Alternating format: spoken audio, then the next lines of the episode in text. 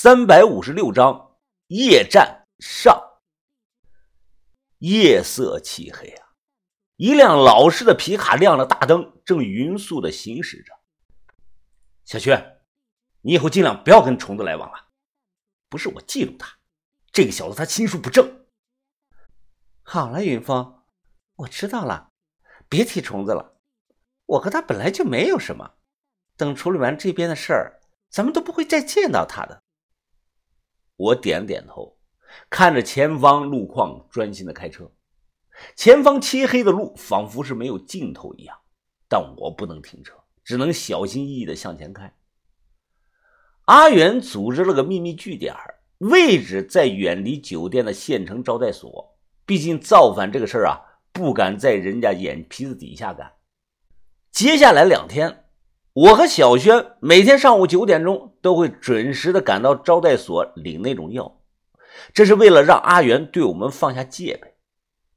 出来这个招待所，确认周围没有什么人，我把这个药从小轩那里拿来，一块就扔了。对于我的做法呢，小轩倒没说什么。十二点钟去小超市买烟，我突然看到了老棉，他脚步很快。哪像个七八十的这个迟暮的老人？老棉，哎，老棉，等等我，等等我！我跑着追上他。老棉停下脚步，他压低了声音：“人多眼杂，这里不是说话的地方，分开走。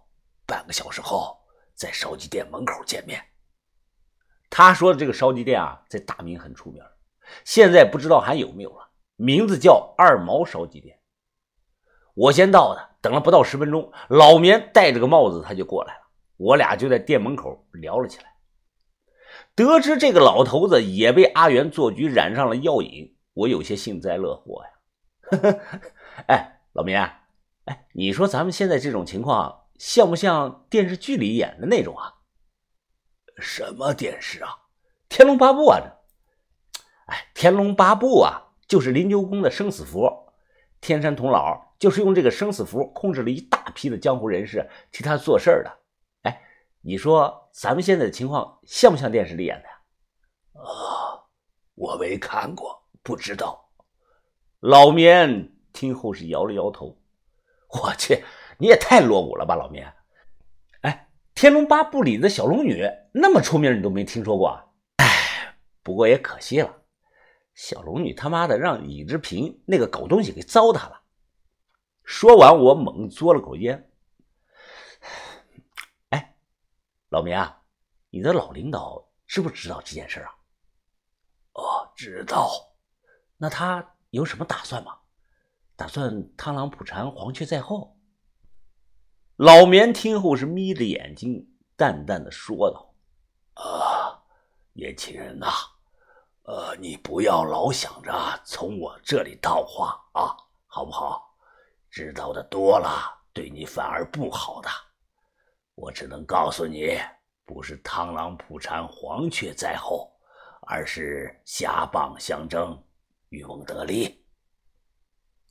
老头子，我呀，活不了多久了，那个东西戒不掉就戒不掉了。但我建议。你管管你身边的那个女娃，她还很年轻啊，以后的路还很长。老棉说完就走了，我留在原地，脸色变得很难看。他话里有所指啊，他肯定看到了什么。我立即给小轩打电话，谎称他有事要处理，要三四分钟才能回去。随即呢，我迅速的开车赶回了酒店。小轩。我猛地推门进去，屋里只看到鸳鸯在玩这个手机，没看到小轩。我走之前明明的叮嘱过，让他待在屋里别出去。哎，鸳鸯，小轩去哪儿了？我不是让你看着他吗？鸳鸯的声音啊，非常的温柔，他默默的看着我。主人，你别担心，小轩姐姐说她上个卫生间，很快就回来了。我操！我夺门而出，开始搜寻酒店的几个卫生间呀！我心里着急呀，就管不了那么多了，不管男女，我直接就闯了进去。有几个女的看到了，就直骂我是这个臭傻逼。找了一圈，最后只剩下一个卫生间。我缓缓地推开这个厕所的门，就看到小轩正蹲在这个洗手台旁边啊，发着迷糊呢，脸上还露着淡淡的笑容，而他的手中紧紧地抓着小半袋的这个滇甲果粉。云云峰，你来了！哈哈哈哈哈哈！小轩当着我的面又打开这个塑料袋猛吸了一口，我气得脸色铁青啊，跑过去一把就将东西夺了过来。还我，还我！你快还给我！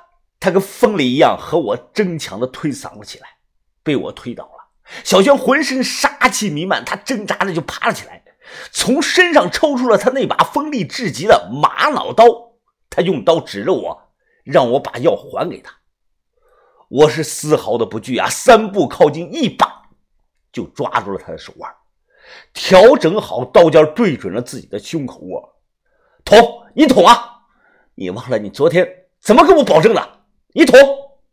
我冷着脸看着他，稍微用点力，我的小命就是你的了。动手啊！最后三个字我咆哮着吼了出来。当啷一声，玛瑙刀掉在了地上，小轩是抱着头大哭了起来呀。他抬头，脸色煞白，泪眼婆娑的看着我。我我戒不了了，云峰，我戒不了了，云峰。吸了这个东西，我看到了我爸，我还看到了我以前养的大黑。云峰，我想他们了，我想他们了，我没有家人了。小轩是越哭越凶啊。他的泪眼犹如开闸的洪水，是越哭越厉害。当听到他说了那句“我没有家人了”，我的心被狠狠的刺痛到了。是啊，这几年我还经常和家里人打个电话。前段时间我还回漠河看了我大姑和我奶奶，而小轩呢，他没有，他什么都没有了。以往过年的时候，我们都打电话给家里人拜个年，小轩就独自坐在沙发上，装作玩手机一样。哎，他在装这个没事人。最后，他让我给他磕个头拜个年，磕一个头啊，给我一万块钱。换句话说，我不是孤独的，而小轩他一直是孤独的。只有内心孤独的人，才想去精神上得到安慰和寄托。短短的几分钟后，药效的副作用导致他神志不清，一会儿哭来，是一会儿又笑，口中一直在胡言乱语，连站他都站不稳了。哎，我一把将他拦腰抱起，在一些人异样的眼中注视中啊，抱着他回到了房间，将小轩放在大床上，帮他盖上被子，擦掉他脸上的泪痕。我叮嘱鸳鸯啊，好好照看他。望着放在床头柜上的玛瑙刀，我心中燃起了熊熊的怒火呀！龙有逆鳞，触之必死。我向云峰他妈的，就算不是龙，那我也不是条虫。冲过去找阿元拼命，那不是我的做事风格。把头教我的，愤怒会让一个人失去理智，而人一旦丧失了理智啊，那就什么都做不成了。男人呢，要时刻保持理智，不停的转动着手上的戒指。我在沙发上，静静的思考了一下午。也就是在这天的下午，我收到了阿元这边的通知，都带上家伙，今晚十二点准时行动。终于沉不住气，要动手了。之所以拖到了现在，有两方面的原因。一是阿元得知九清宁今天会出远门去办件事儿，要很晚才能回来。晚上在他回来的路上伏击他，争取一次成功。还有一个方面原因啊，就是因为阿元很忌惮旗袍女身边的那个叫赵彦明的贴身保镖。据说此人战力强悍，是全国武术的冠军，练的八极拳，注重实战，曾经有过一挑三十的先例。所以阿元在这两天又策反了一些人，他要保证人手足够。有人问：没有枪吗？武功再高，是一枪撂倒啊！古惑仔，你是看多了吧？那几年街头抢地盘打架的多了去了，有几个敢当街开枪的？那时候社会面上对枪支的管理是极其的严格，不管什么事，只要见了枪，那性质就严重了。除了这个秦希达和田三九这种真正的亡命之徒，枪呢几乎是没人敢碰的，把头都不让我碰。能用刀解决的问题，就没人愿意用枪，要不然谁用谁死得快。我不想让阿元成功，但我也不想直接上门去告密。如果我直接告密被知道了，我和小轩是必死的。那我该怎么提醒旗袍女今晚要小心呢？这晚十点，招待所门口聚集了四五十个人。这些人是杀气腾腾啊，他们手上都拿着把短柄的砍刀，我也混在其中。阿元呢，看了看时间，然后他又冷脸的看了看大家。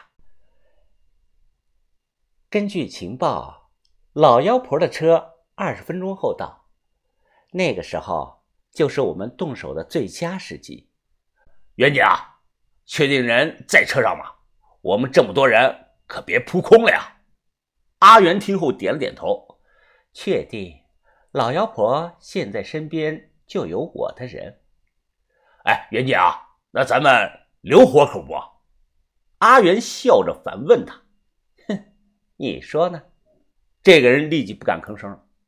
阿元冷着脸大声的训话：“今晚老妖婆必须死！谁要是砍死她了，谁就来我这里领赏。”一百万现金加一年的药，我说到做到。